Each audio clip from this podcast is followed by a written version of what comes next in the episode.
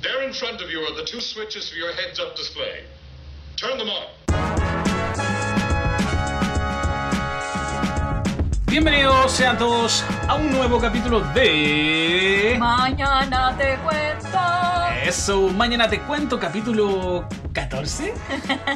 14. Wow, capítulo 14, qué bonita edad los Imagínate. 14 años. Backstreet Boy, en mi caso, De, Backstreet Boy. de así. corrido son dos semanas de podcast. Wow. Oye, estamos logrando cosas increíbles que sin duda no podríamos lograr sin el apoyo incondicional que nos dan ustedes. Eh, no vamos a decir la palabra palabra, Palabra. palabra fanático, pero sí, ustedes, audio escuchas que nos dan su cariño y amor a través de nuestras plataformas de... Spotify y Instagram. Y ¿Cuál- Instagram. eh, ¿Cuál es Instagram. el Instagram, Charlulis? M-bajo te cuento. Eso. Síguelo. Capítulo que segunda vez que nos pasa que grabamos al otro día que teníamos que subir Sí. capítulo, pero esta semana está un poco intensa, la verdad. Sí, anímicamente y de cansancio. Ayer en verdad me dormí literal a las 11 de la noche. Hay cansancio físico y hay cansan- cansancio, cansancio mental, por ende es necesario eh, darse un tiempito para uno, para escuchar un buen disco, para ver una película, para leer un buen libro, Sí. ¿por qué no? Para cocinarse algo rico, para distender la mente y el espíritu. Hoy traemos una película que habla un poquito también de eso, del universo, del, del espíritu, de la historia, de todo. Vamos a mezclar una aventura de fantasía con la realidad. Y vamos a empezar este capítulo nombrando a quienes se han hecho parte de este programa. Sin el apoyo de ustedes no podríamos lograrlo, así que queremos darle un gran abrazo y tremendos cariños al Pipe, a la Pancha, a Gabriel, a Elisa, a la Tana, Elisa. a, a Manu. Juanchi, al Manu, a JP, A mi mamá. a tu mamá, a mi mamá, a nuestro gato Triángulo, que Eh, siempre anda por ahí A la March. a la también. March. Eh, bueno, si alguien se nos A queda la debajo de Maca. la. a la maca, al Y a Santi. todos, a todos los que nos Y siguen. eh, también una. Si es primera vez que estás escuchando este programa, te mandamos un abrazo y sé. Y a la gente que nos escucha de, de otros países. Oye, sí, eso, no habíamos. es muy raro lo que pasa con internet y es lo bonito del internet también. Así que, uh, if you. A la gente de- If you listen this program in UK, uh, you're welcome. Probablemente sepa español esa persona. Probablemente, pero hemos cachado gracias a la plataforma de Spotify que hay gente, no sé, de dónde De. Alemania, Alemania, de Bélgica, de Ahora, México, no a de. Perú. En realidad no nos escuchan más de 20 personas por capítulo, pero entre esas 20 hay personas de otros países, así que se agradece que la gente se esté dando un tiempo y si de repente este programa te parece entretenido, de repente este programa te parece ameno, eh, Compártelo. Compártelo. Eh, Dile a tus amigos, oye, mira, conozco unos cabros chilenos, no cachan mucho, pero la verdad es que eh, tratan de hacer lo mejor posible la pega. Te lo recomiendo. Así que eso, eh, sin dilatar más el tema y sin irnos por los palos, como acostumbramos Como a hacerlos, ya, no, ya nos conocerán, son 14, 14 capítulos. Vamos, la película que vamos a reseñar esta vez es una película de animación del año 2019. Eh, película eh, en, esp- en español latino le pusieron Espíritus del Mar. Eh, en, En inglés, inglés. le pusieron Children of the Sea, pero su título original se llama Kaiju no Kodomo. ¿Qué te parece? Wow. Como podrán, haber- po- como podrán notar por el nombre, es, ¿Es una Kaiju película. o Kaiju? Yo diría que es Kaiju no Kodomo. Kaiju no Kodomo. Kaiju no Kodomo. Así debería. Eso, ahí te creo. Kaiju no Kodomo. Eh, yo les recomiendo y pónganme atención con lo que voy a decir ahora porque es muy importante si a ustedes les interesa ver esta película. Agarren cualquier papel que tengan cerca y un lápiz y anoten a continuación. Kaiju se escribe con K, o sea, K-A-I. Igual lo podemos dejar en el Instagram. Sí, bueno, Kaiju no Kodomo. Eh, porque está. Tiene- tenemos la suerte de que esta película está en YouTube. Alguien la subió a YouTube y por suerte todavía no la han bajado. Está completa en Está YouTube. completa, subtitulado subtitulada y en más encima está a 720. Entonces, qué mejor Sí. que disfrutar sobre todo esta película por el Se apartado artístico Bastante, bastante bien. en una buena calidad. Así que si les interesa verla, recuerden, búsquenla en YouTube. Kaiju no Kodomo, sub español y pla. La única opción que les va a salir es esa. Una hora con 51 minutos y 19 segundos dura la película que vamos a reseñar. No hacia este podcast. bueno, película del año 2019 dirigida por el señor Ayumu Watanabe. El, nom- el apellido Watanabe es muy recurrente en Japón. Sí, me acuerdo suena como a otros directores Ken, famosos. Ken Watanabe, es como un actor, ¿o no? Sí, parece Sí. que es un actor. Pero este director en particular es alguien que ha estado detrás de producciones de anime. La verdad no las quise mencionar porque son como no muy conocidas. Pero entre sus proyectos más conocidos está Space Brother, que es una serie y que después también se hizo película, las dos animadas. Y algunas películas de Doraemon donde él también ha participado. Eh, cabe decir que los que no siguieron la pista de Doraemon, Doraemon se... Doraemon. Doraemon. Así se dice, Doraemon. Doraemon. Doraemon.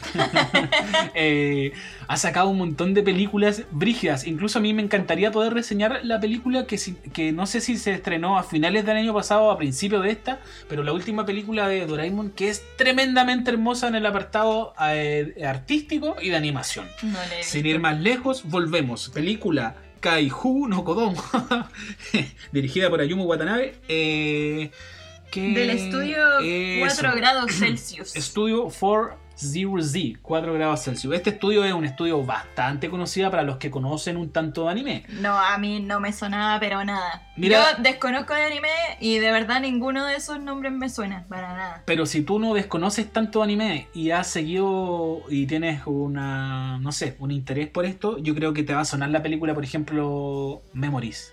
¿Te suena la película Memories? A mí me suena. Cáchate esta, Spriggan. ¿Te suena la película Spriggan? A mí me suena. Tremenda película que me acuerdo que la primera vez que, que supe algo de ella fue gracias a lo que hacía el Pera y el Salfate en el extinto programa ya maldita sea por allá en los años 90. Mostraron una escena de acción de esa película que me voló la cabeza. Mira, que me voló la cabeza. eh, mean Games, que es una película más conocida también en el ¿Mean mundillo. Mean Games. Ah, porque Mean Girls sí la Girls. conocía. ¿Te imaginas esto, tío? No, Regina George. no. Y una también de las bien conocidas que tiene este estudio es Tekken Kinkret. Eh, la de los dos hermanos en esta ciudad que tiene una animación también bien particular y un diseño de personajes que se escapa un poquito del canon del anime tradicional. Cabe decir que el, el- el apartado artístico de esta película también en cuanto al diseño de personajes es bien mm, no tan común al, Es al diferente, diseño, o sea, es yo- como con rasgos más Yo que no tengo conocimiento sobre el anime, puedo decir que me gustó mucho eso. Que tenía un arte y un diseño de personajes que era muy particular. muy bonito. Muy, muy, muy, muy particular. no, eh, el apartado, como ya, ya me acostumbré a decir, apartado como dice Chi, el apartado artístico de la película es increíble. No sé cómo explicárselo si no la ven, de verdad, Sí. porque aunque sea solamente para ver eh, cada frame, No, es. Es como. hermoso. La foto que tiene Pasa muy similar a lo que pasó con la absurda, película sí. Son of the Sea, donde el apartado artístico también era así. Hacíamos la comparación porque, bueno, trata un poco de lo mismo. No hemos dicho de qué trata la No, película. mira, em- eh, voy a tratar de resumirlo lo más resumido posible, como para no tratar de dar mucha información. Pero es, eh, se trata sobre Ruka, que es una niña que sale como de vacaciones, vacaciones de Sale de verano, de y verano. que aparentemente sus padres están Como recién divorciándose. Recién o divorciado, separados. entonces su padre trabaja en un acuario, como en el acuario más grande como de la ciudad, por lo que se alcanza a ver. Claro. Y ella va a ver un día a su padre y en el, y en el acuario conocen a unos niños que encontraron y que en el acuario están como estudiando estos niños porque son niños que se criaron con estos... Como manatíes. como con unos que le manatíes. llaman dugongos. Como el, como el Pokémon. Dugong. ¿Dugongo? Ah, no. Dugong. Ay, qué tierno. Entonces la niña se hace amiga de estos niños y ahí va descubriendo un sinfín de eventualidades y un sinfín de cosas que tienen relación con el universo, con la mm, con el ser humano, con Sí. es una película bien como en- entre media filosófica, entre media metafísica. Sí. Es una película que yo siento que le podría agradar muchos a personas que no disfrutan mucho del anime en, en general. Eh, igual debo decir que es una película densa, como que no necesitáis estar atento a la película porque eh, si bien la historia a nivel eh, conceptual puede ser muy bonita, sí, pues hermosa. a nivel narrativo te perdí igual Sí. en la historia. ¿eh? No, hay cosas que no tienen mucha conexión Sí, no tiene con mucho otras, no tiene mucho desarrollo de por qué está ocurriendo esto. sentido. Claro. Eh, pero eh, creo que el, el nivel conceptual al que llega en algún minuto, que es como el pic de la película, Sí. eh, lo demás queda un poquito como que no, no importa. pero igual ha sido muy criticada por eso también. Sí, Estuvimos eh, viendo como pa- eh, pa cachar qué como opinaba que gente. opinaba la gente. Y de verdad criticaron caleta eso de que no se entiende la narración o el desarrollo de los Claro. personajes. Pasa que esta película está basada en un manga del mismo nombre, eh, Kaiju no Kodomo, y algunas personas que vieron la película después se aventuraron a leer el manga y después de leer el manga entendieron que, claro, la película se saltó un par de, de cosas que eran esenciales para contar de mejor manera la historia. Claro, como se entender el rollo de la el rollo niña de más la que niña nada. Y también Sí. de estos personajes medio fantásticos que aparecen, que son los niños. Claro. Eh, yo creo que lo, lo potente claramente de la película es el apartado de animación y artístico. increíble. así. Y- tiene tiene una foto que se ve poco, eh, se ve poco en el anime, Claro. en la animación en general, y yo creo que incluso en las películas normales, le- le- como... Sí, es que es un trabajo bien. A rato Eso medio. es lo bonito de la animación, porque te da la libertad de poder crear así cosas que no podías realizarlo con la física normal, po.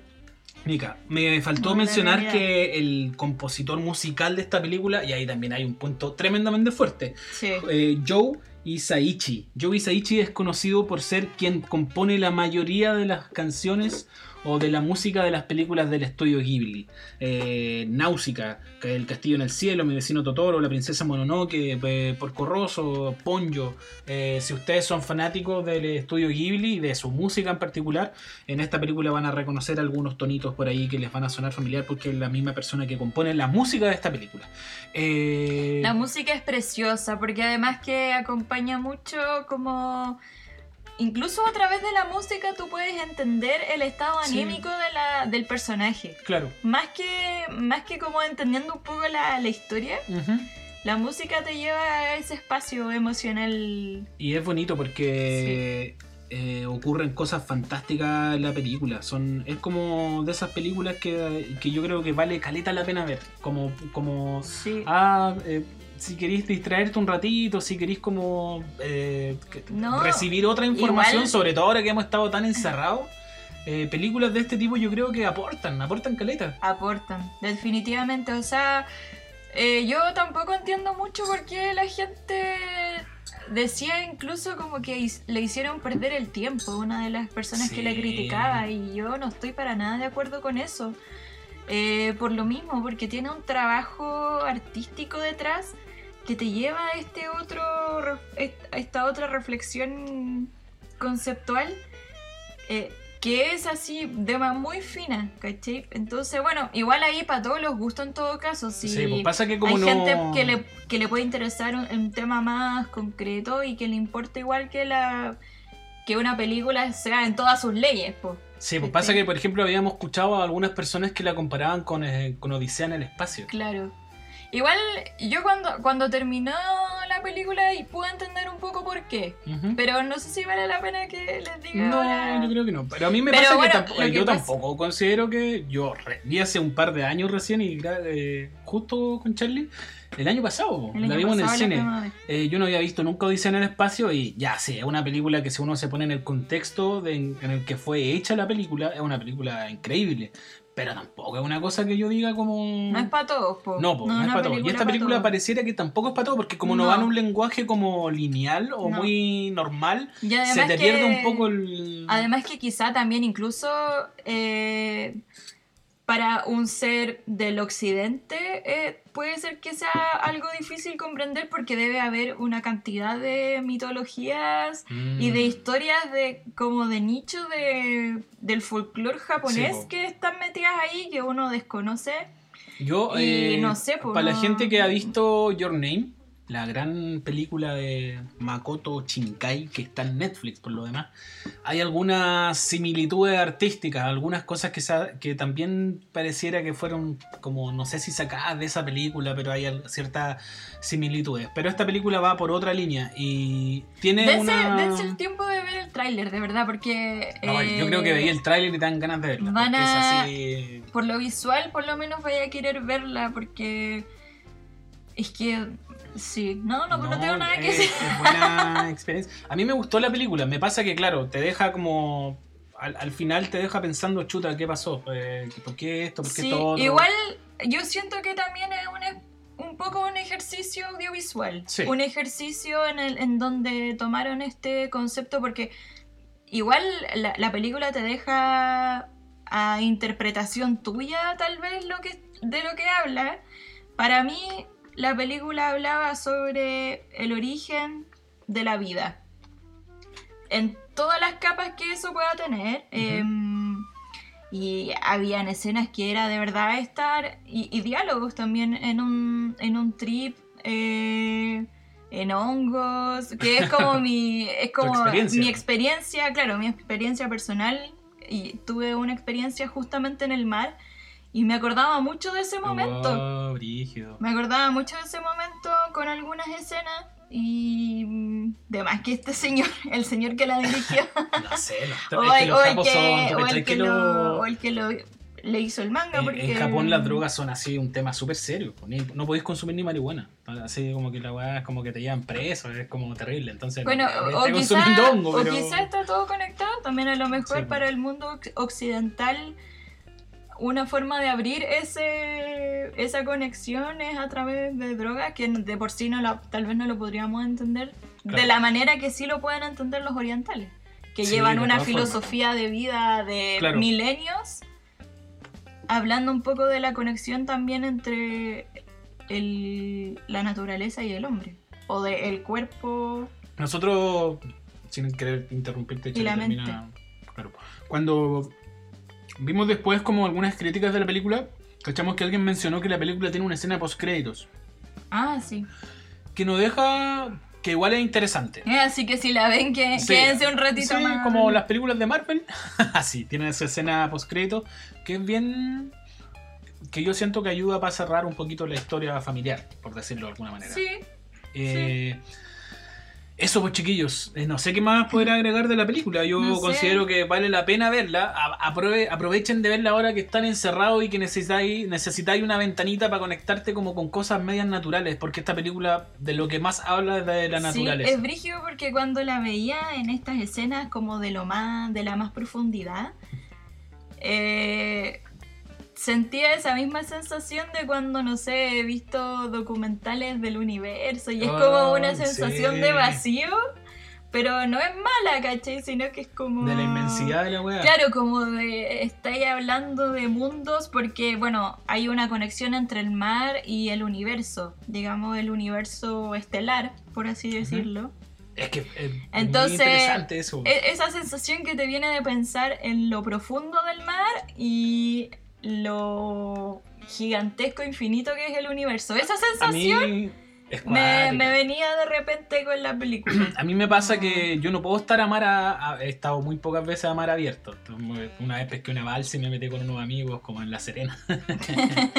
pero en algún momento nos alejamos mucho de la costa y me dio un miedo pero terrible sentir ese Sí. vacío que existe como en el mar y no me pude tirar al agua, estaba cagado de miedo.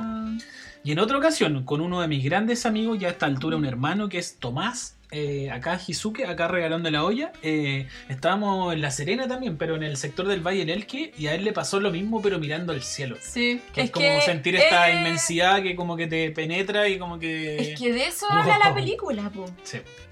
¿Dónde está esa conexión entre el océano y las estrellas? ¿Cachai? Como tratar de, de entender esa organicidad que existe Que somos entre todos parte el cielo y la tierra, ¿cachai? Es una weá muy profunda, Sí, ¿verdad? sí, o sea. Yo creo que gente le puede sacar un rollo más profundo todavía a la película. sí, de hecho yo creo que todavía la tengo que decantar, por eso no estaba segura si Ah. grabar ahora o no. No, teníamos que grabar porque es nuestra responsabilidad y en este programa todas las personas que nos están escuchando. Sí, pero realmente si quieren tener un minuto de introspección, Sí, ve. eh, véanla porque vale la pena, vale la pena verla. Es muy Yo creo que bonita. debe. Ya, aquí me voy a ir en la ola. Y ahí cuéntenos, es- eh, para el que vio también 2001, yo le tengo más o menos una conexión Yo, a que mí me tiene pasó que ver que como con el origen. po. me gustaría verla como en marihuana, fíjate. Me gustaría verla como en marihuana. Sí, pero en harto tiempo más, en verdad, yo no la vería de nuevo. Ah, no, al tiro no. Pero oye, eh, recuerden que la pueden ver en YouTube. Acuérdense Eso es lo más hermoso de esto en todo caso, que está en YouTube Porque completa yo y en encuentro brígido que no la hayan bajado. No sé qué hicieron para tenerla en YouTube en una calidad hermosa con subtítulos en Sí. español. Y que no la hayan bajado. Sí, es una película que Pero se- es reciente, así que debe estar también en los torrents, yo creo. Si es que la llegan a Yo bajar la, de no, yo la estuve buscando y la podéis ver en línea. Pasa que como yo quería meterla al pendrive para verla en la tele, como que me dio paja. Pero caché, Ah, como, como está en. YouTube es más práctico para todos los que tienen estos televisores modernos o para que la veáis y traten de verla en una pantallita, no en el celular. Sí, Verla en una de pantallita todas maneras la- merece. merece verla en tu más- pantalla de tele. Y Más hubiese, pulgadas. Me hubiese parecido increíble poder verla en el cine también esta película. De todas maneras. De todas Lo- maneras. sí, lo pensé al tiro cuando empecé a mirar las ilustraciones y fue como. uh. Los paisajes son hermosos, todo se sitúa en paisajes medio playero, entonces eh, puerto, eh, cuando empieza a oscurecer, ¿cómo se dice? Puesta Tiene una sol. paleta de colores, Oh, pero hermosa. bastarda, sí, sí, en verdad. Sí, Bastarda. bastarda. Brutal. Brutal. Brutal como todo lo que ocurre en este momento en este país. Y no lo digo con buenas palabras, sino que con malas palabras. Están ocurriendo cosas terribles y por lo mismo, quédate en tu casa, amigo. Sí, quédate en tu casa escuchando este programa o tus programas favoritos, pero no salgas. O nada. O- Puedes estar en nada Sí, también. también puedes es estar en nada.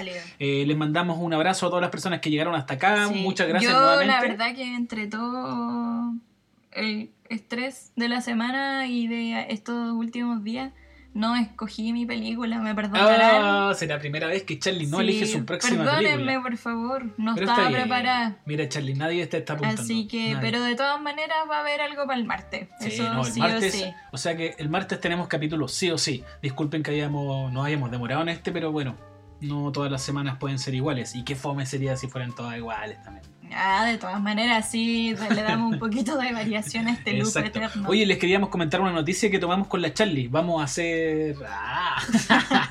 nadie, nadie se rió en todo caso. Oh, Oh, qué fome. no entendí nada. No, yo tampoco. No, les queríamos comentar que con la Charlie tomamos la decisión de hacer un capítulo especial. Otro capítulo especial de Mañana Te Cuento que va a tratar sobre la telenovela chilena La Fiera. Pero no, ¿por qué lo dijiste Porque ahora? para que la gente se vaya ahí como, uy, ¿qué van a hacer? Va a ser un capítulo especial dedicado solo a la teleserie La Fiera. ¿Y por qué razón vamos a hacer La Fiera? Porque... Estamos en la pasta base, hermano. No, de- decidimos poner- ponernos a ver una teleserie clásica. Y yo le comenté a la Charlie que no había visto La Fiera, ¿tú parece que tampoco? Sí, pues yo la vi en su tiempo. Eh, y hace- aparte que al principio de año estoy muy Chiloé, entonces fue como, no, veamos de nuevo La Fiera para recordar los paisajes y toda la cuestión. Y nos dimos cuenta que está grabada en los lugares donde estuvimos, entonces hay como una cosa más, una conexión espiritual similar a lo que ocurre en la película. ¿eh? Similar a lo que ocurre en la película. Obvio. Así que eso, como estamos viendo La Fiera y estamos fresquitos de información, queremos terminar de verla. Nos quedan como 30 capítulos para terminar de Caleta, verla. no, Estamos si viendo como más 3 adelante, capítulos. Estamos, estamos caleta. viendo como 3 capítulos diarios. Así que de aquí a dos semanas yo creo que la tenemos así terminada. Bueno, cuando terminemos de ver La Fiera vamos a hacer un capítulo especial hablando única y exclusivamente de la telenovela chilena del año 99, La Fiera. ¿Cómo era la canción? Javiera Parra interpretando la canción. En esos tiempos, ¿se acuerdan que para las teleseries hacían lanzamientos? Yo me acuerdo cuando hacían los lanzamientos en el Plaza de Espucio, Oh. en hartos lugares. Bueno, estas teleseries que TVN grabó en distintas localidades tenían la característica de que se lanzaba en la zona. Qué lindo. Chiloé, eh, eh, si ustedes ponen en YouTube como eh, Avant Premier, no sé, La Fiera. Ya, pero estáis dando información como... Bueno, si ponen eso, como Avant Premier La Fiera en YouTube, les sale cuando hicieron el, el lanzamiento de la teleserie y fue en el programa que daban en la tarde que hacía Felipe Camiroa. Pero estáis Baile. haciendo otro podcast en ¡Increíble! este minuto. bueno, eso, nos vamos a dejar. Discúlpenlo, por favor. si se que quedaron hasta este minuto. Necesitaba hablar de la fiera, qué buena teleserie, loco, si no la han visto, por favor. Mira, es que ¿sabéis cuál es el planteamiento que digo yo? No, pero no más. Pero déjame explicar esto nomás y terminamos. Eh, la gente a veces se estresa porque desde que llegó Netflix es como, oye, ya no tengo que ver, ya todo lo de Netflix me aburre. Eh, luego busquen Pasa en YouTube, eso. están todas las teleseries, las más pulentas que se hicieron en los años 90, están Sí. todas, todas. Y si queréis ver algo entretenido y que también es representativo de la como idiosincrasia del pueblo chileno, por favor repítete algunas teleseries, Romané, por ejemplo. Sí, entretenida. Yo vi a que largue. Socoperra. Yo vi a que largue. Bueno, Está Eso, sin alargar más el capítulo, nos despedimos deseándole a todos Eh, que tengan una buena próxima semana. Ojalá que las noticias no de sean tan terribles. Una buena cuarentena. Eso, una buena cuídense, cuarentena. Usen mascarilla. Cuídense, cuiden a sus queridos y cuidémonos entre todos. No salgamos. Hasta el martes. Y cuando sea, aprobaremos. Así Oh. nomás te lo digo. Chanana. Eso, hasta el martes. Chao. Chao.